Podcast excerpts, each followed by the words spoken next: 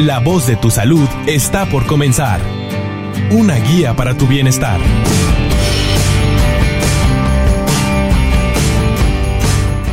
Muy buenas tardes, bienvenidos al programa La voz de tu salud. Iniciamos transmisiones a través de la cabina azul de frecuencia TEC por el 94.9 de FM. Eh, y estamos aquí muy contentos con ustedes nuevamente desde Monterrey, Nuevo León, México, la ciudad de las montañas.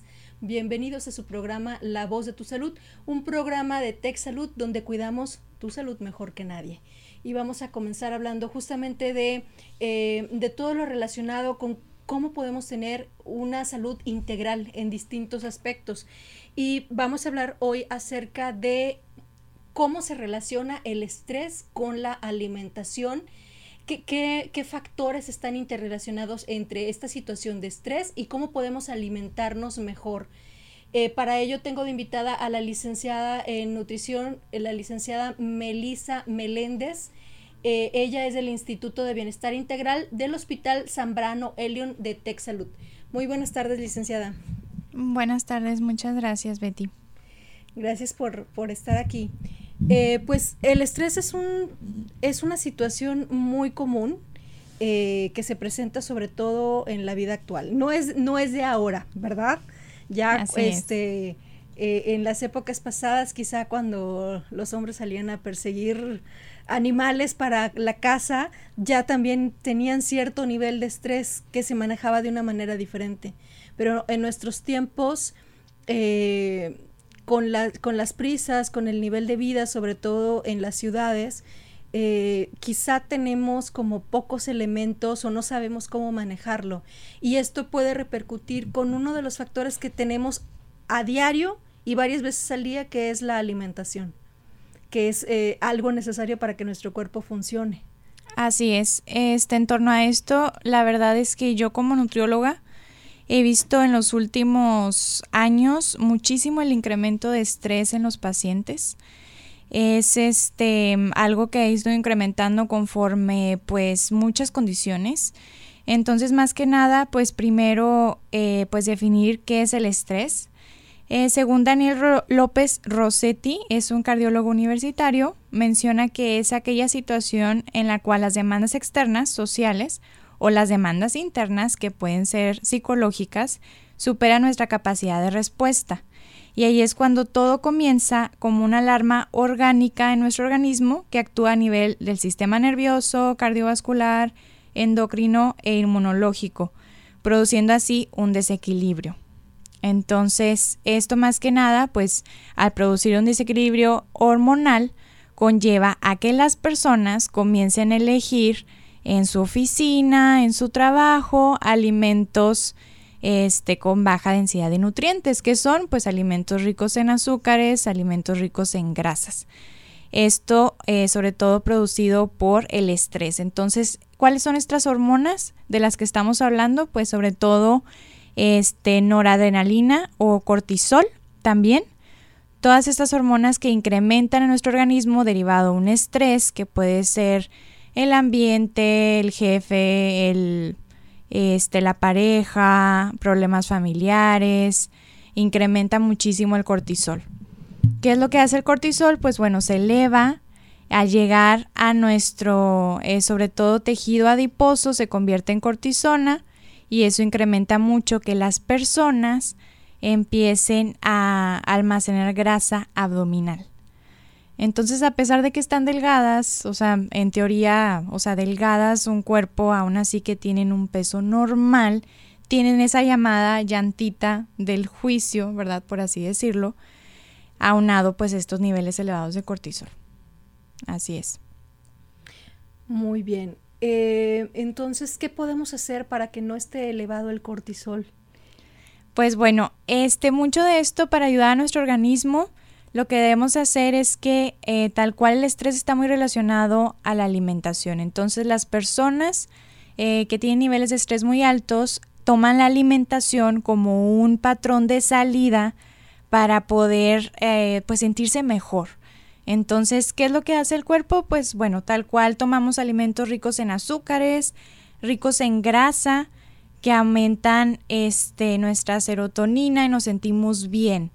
Y a la larga eso lleva problemas en el corazón, problemas cardiovasculares, incremento del desarrollo de diabetes mellitus, entre otras patologías crónicas. Entonces, eso es lo que hace el estrés en nuestro organismo, o sea, elegir ese tipo de alimentos no saludables.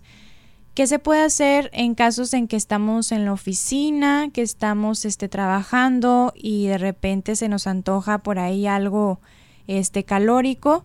Pues tener alimentos saludables a la mano.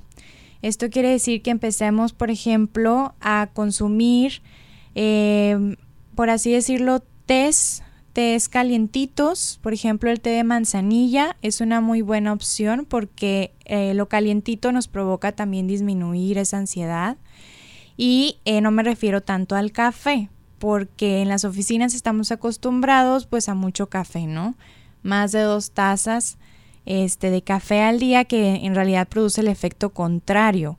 Entonces aquí se recomienda que este, en general sean bebidas así del tipo té de manzanilla, este, té de menta también para disminuir esos grados de estrés.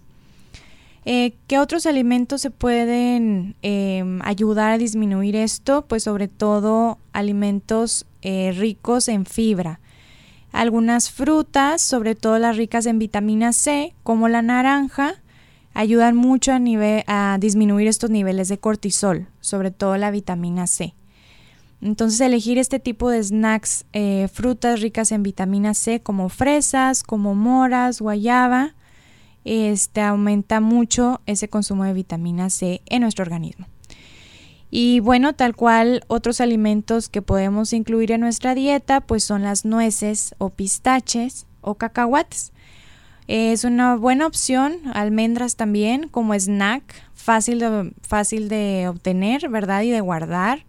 Entonces es una buena opción porque aparte eh, disminuye sus niveles de ansiedad, eh, provoca aumento de saciedad también y pues nos ayuda mucho como un snack saludable. Entonces se puede obtener también este fácilmente en la oficina.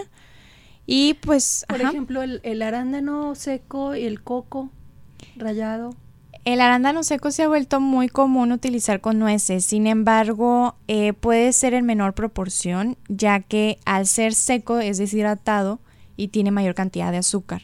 Entonces es mejor una fruta fresca y nueces o almendras que tal cual solo el arándano, arándano deshidratado o seco. Sí, también hay, hay, algunos eh, como empaques ya preparados con, con mezclas de todo esto y algunas incluyen coco rallado. ¿Eso también es recomendable o no? O sea, ¿qué tanta la cantidad? La cantidad este puede ser un puñito pequeño, o sea, es un puño, un puño pequeño es la cantidad. Eh, mucha gente, por ejemplo, que sabe que es saludable llevar nueces con arándano y coco, este, lo ideal es que sean solo solas, no arándano y el coco incluido, eso de forma moderada, ya que el coco sabemos que tiene también altas cantidades de grasa saturada. Entonces, eh, sí puede ser de vez en cuando moderado, un puñito, y hay que cuidar la cantidad, porque muchos pacientes me dicen, no, pues es que yo llevo mi snack saludable de nueces, almendras, y comen puños y puños y puños y ya no se dan cuenta cuánto en realidad consumieron, que fue de más. Hay, hay que recordar que es grasa, grasa saludable, pero es grasa y rico en calorías, entonces nada más hay que cuidar ahí la proporción, la porción. Muy bien. Entonces son recomendaciones para tener al alcance en la oficina. Eh, licenciada Melissa Meléndez, me voy a regresar un poquito a, lo primero que nos comentabas con respecto al estrés. Hay personas que mm, el estrés no solamente es eh, causado por el entorno, por el contexto, por las obligaciones que, que tienen que cumplir, sino que el mismo proceso de alimentarse les causa estrés. O sea, hay personas que se preocupan por lo que van, están pensando constantemente en, lo que van a comer en el día. El hecho de comer para, para otras personas es como, digamos, que no le prestan atención. ¿no? Están eh, inmersos en sus actividades y, ni fu ni fa. La alimentación, cuando llegue la hora, pues ya verán que comen sin mayor preocupación y, y, y esto no, no, no, es fuente de estrés. Eh, para otras personas puede ser la comida como un placer y, verlo como algo muy agradable, pero para otras personas el hecho de alimentarse causa estrés por sí mismo.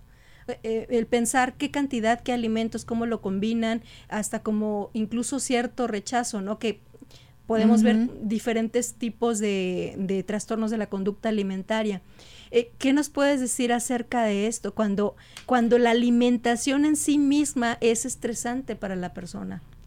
Sí, muchos ven como llevar una buena alimentación, la ven como una causa de estrés mismo, como dices.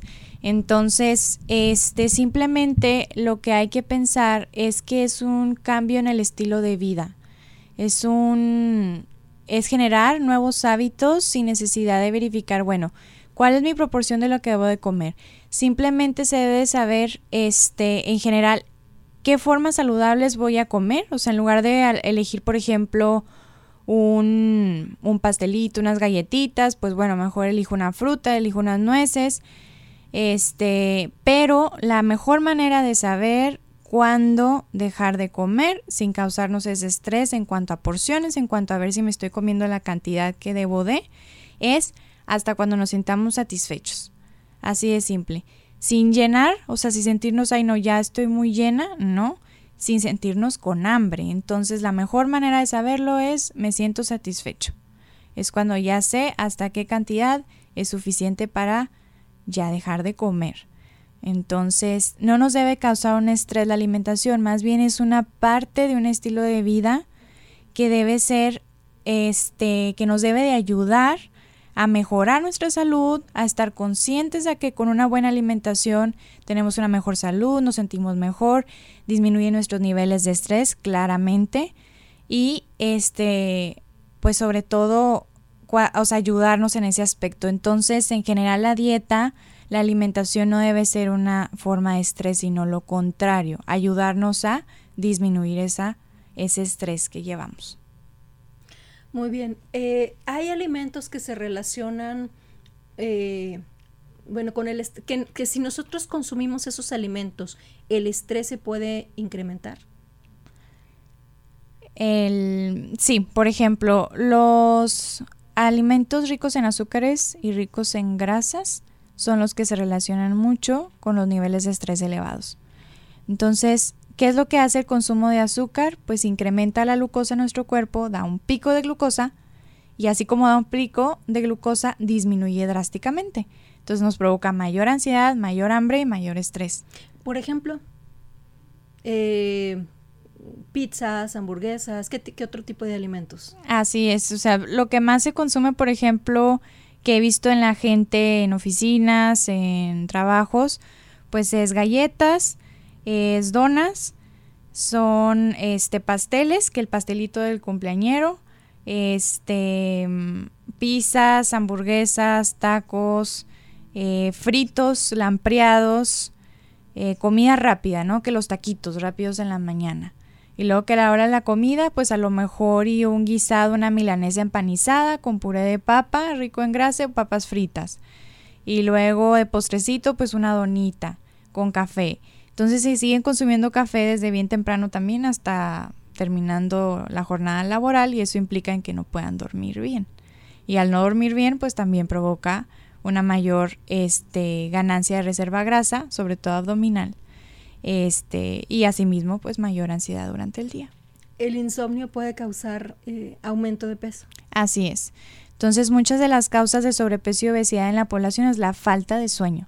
La falta de sueño obviamente conlleva a que incremente sus niveles de cortisol, de la misma hormona que estamos hablando, y eso contribuye a que las reservas grasa se mantenga en abdomen. Sin que necesariamente la persona se levante a comer en la madrugada, porque por ahí eh, dicen algunos que al estar despierto le da hambre y se levanta a buscar algo en el refrigerador, pero no necesariamente, o sea, simplemente puede ser por tener varias horas eh, de insomnio sin comer en la madrugada.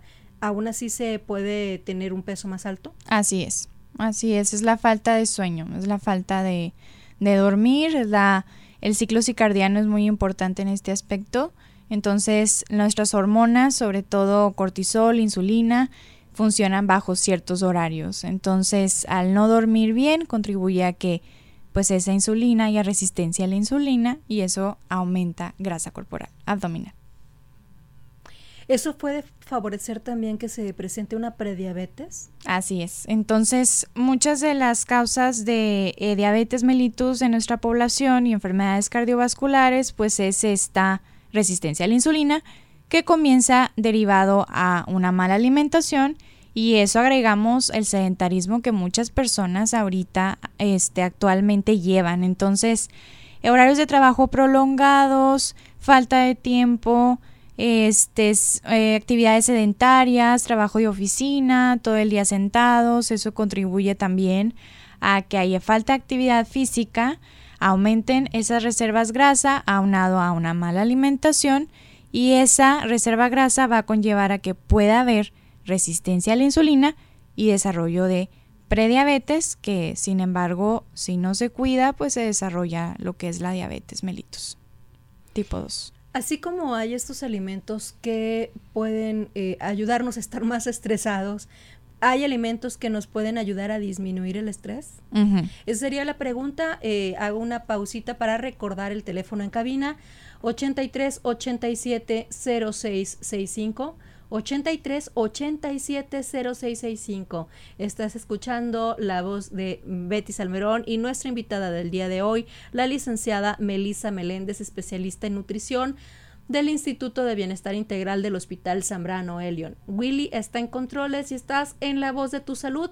Te invitamos a comunicarte con nosotros, a exponer tus dudas con respecto al tema. Estamos hablando de el estrés y la alimentación eh, puedes platicarnos alguna anécdota o si tienes justamente alguna duda, este, nuestra especialista en nutrición, la licenciada Melissa Meléndez, puede responderla eh, o, solamente hacer acto de presencia, decir, aquí estoy, los estoy escuchando, 83 87 0665.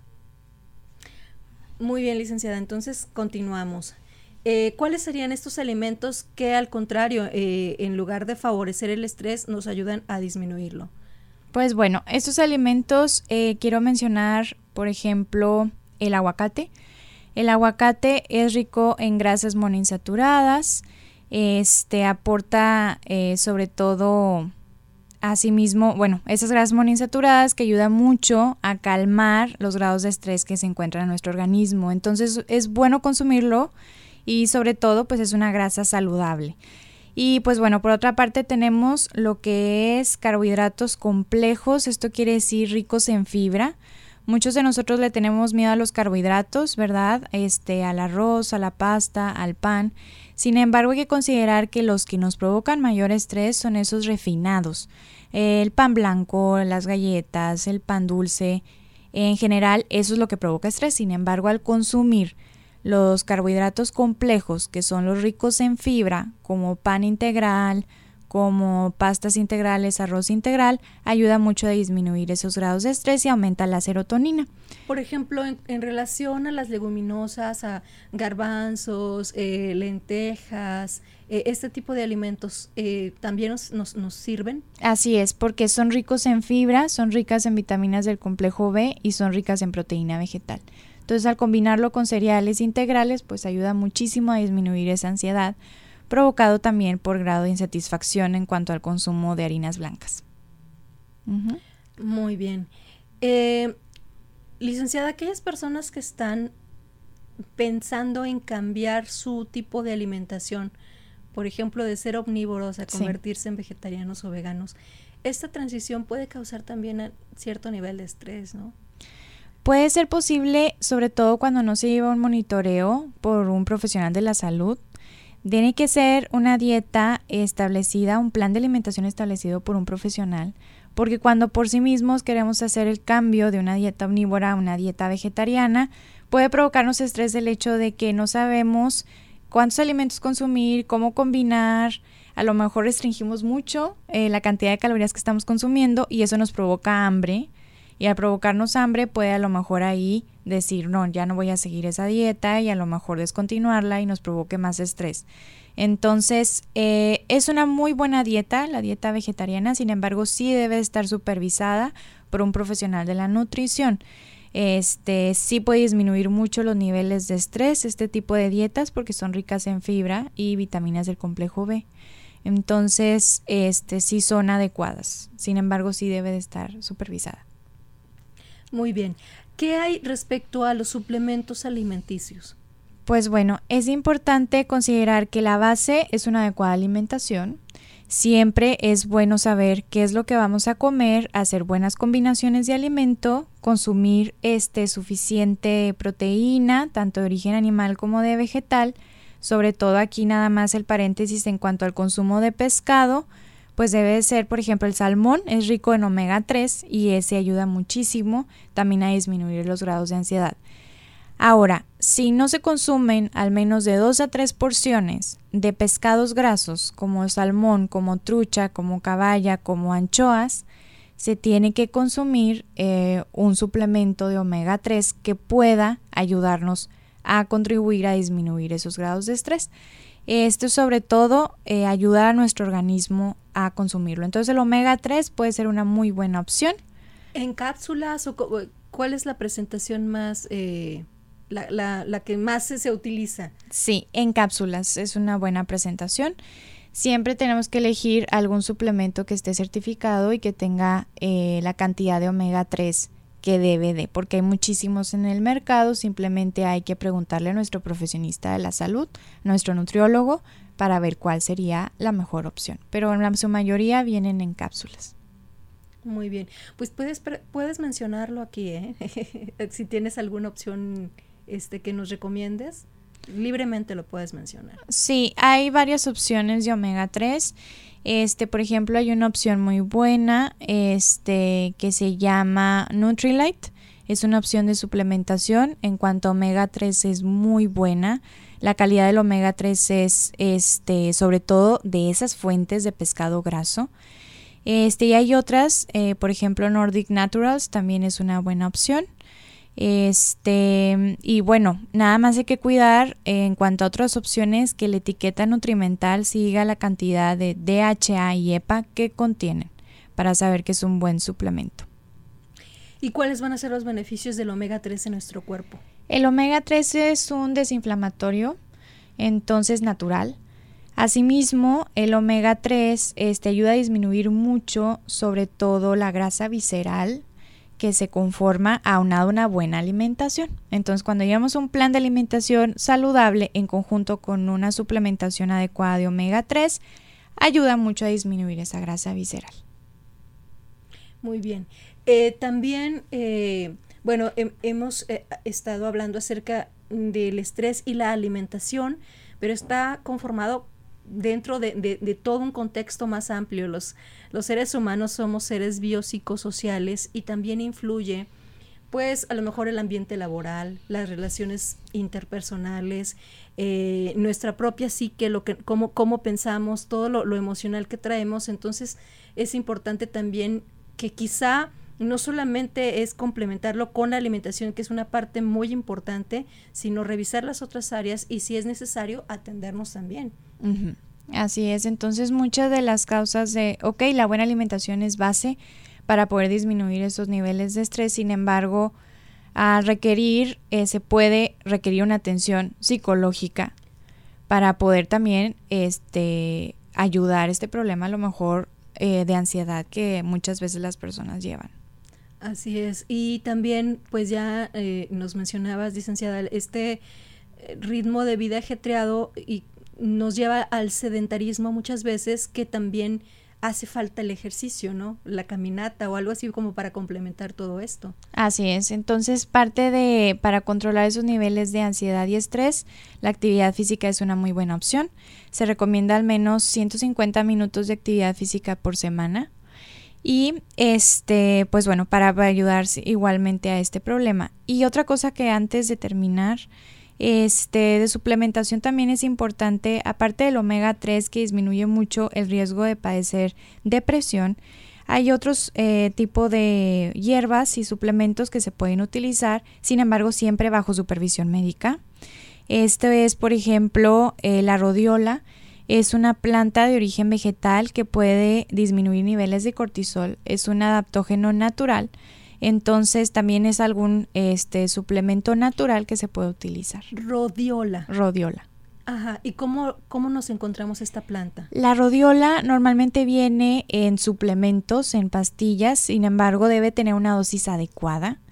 Este, y eh, debe estar certificado y sobre todo eh, supervisado bajo supervisión médica, ¿verdad? Pero no, es una planta que la encontremos eh, como para hacer un té con ella. No. No, es una planta que es, está ya procesada y es forma parte de un suplemento. Así es. Con otros, con otras sustancias, o es así como que únicamente suplemento de rodiola. Eh, normalmente es único, la rodiola. Eh, sin embargo, eh, por ejemplo, se puede combinar con antioxidantes como té verde. También es una buena opción. Este puede ser combinado con esta, con té verde. Entonces, nada más hay que cuidar el tipo de suplemento este, que se encuentre y que sea solamente rodiola. Y a lo mucho algo, algo de té verde, un antioxidante, pero nada más. Nada de medicamento que tenga algo extra y que no pueda ser bueno. Muy bien. Licenciada Melissa Meléndez, muchas gracias. ¿Tu número de teléfono, por favor? Sí, mi número es 811 47 314 98. Por si tienen alguna otra duda, estoy disponible en ese número. Muy bien, muchas gracias, queridos radioescuchas. Nos escuchamos el próximo miércoles a la 1.30 en La Voz de tu Salud. Se despide Betty Salmerón. Muchas gracias. Excelente día.